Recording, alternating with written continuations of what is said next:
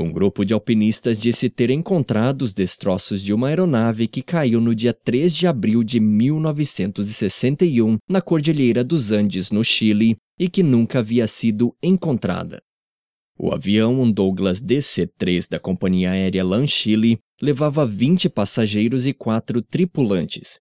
Entre os passageiros estavam oito jogadores da equipe de futebol Green Cross, o técnico do time, árbitros e dirigentes.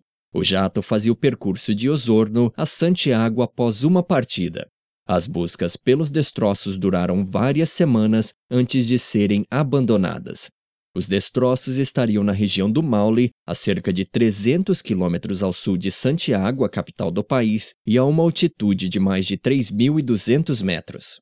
Segundo os alpinistas, boa parte da fuselagem do avião está preservada, assim como as ossadas dos passageiros.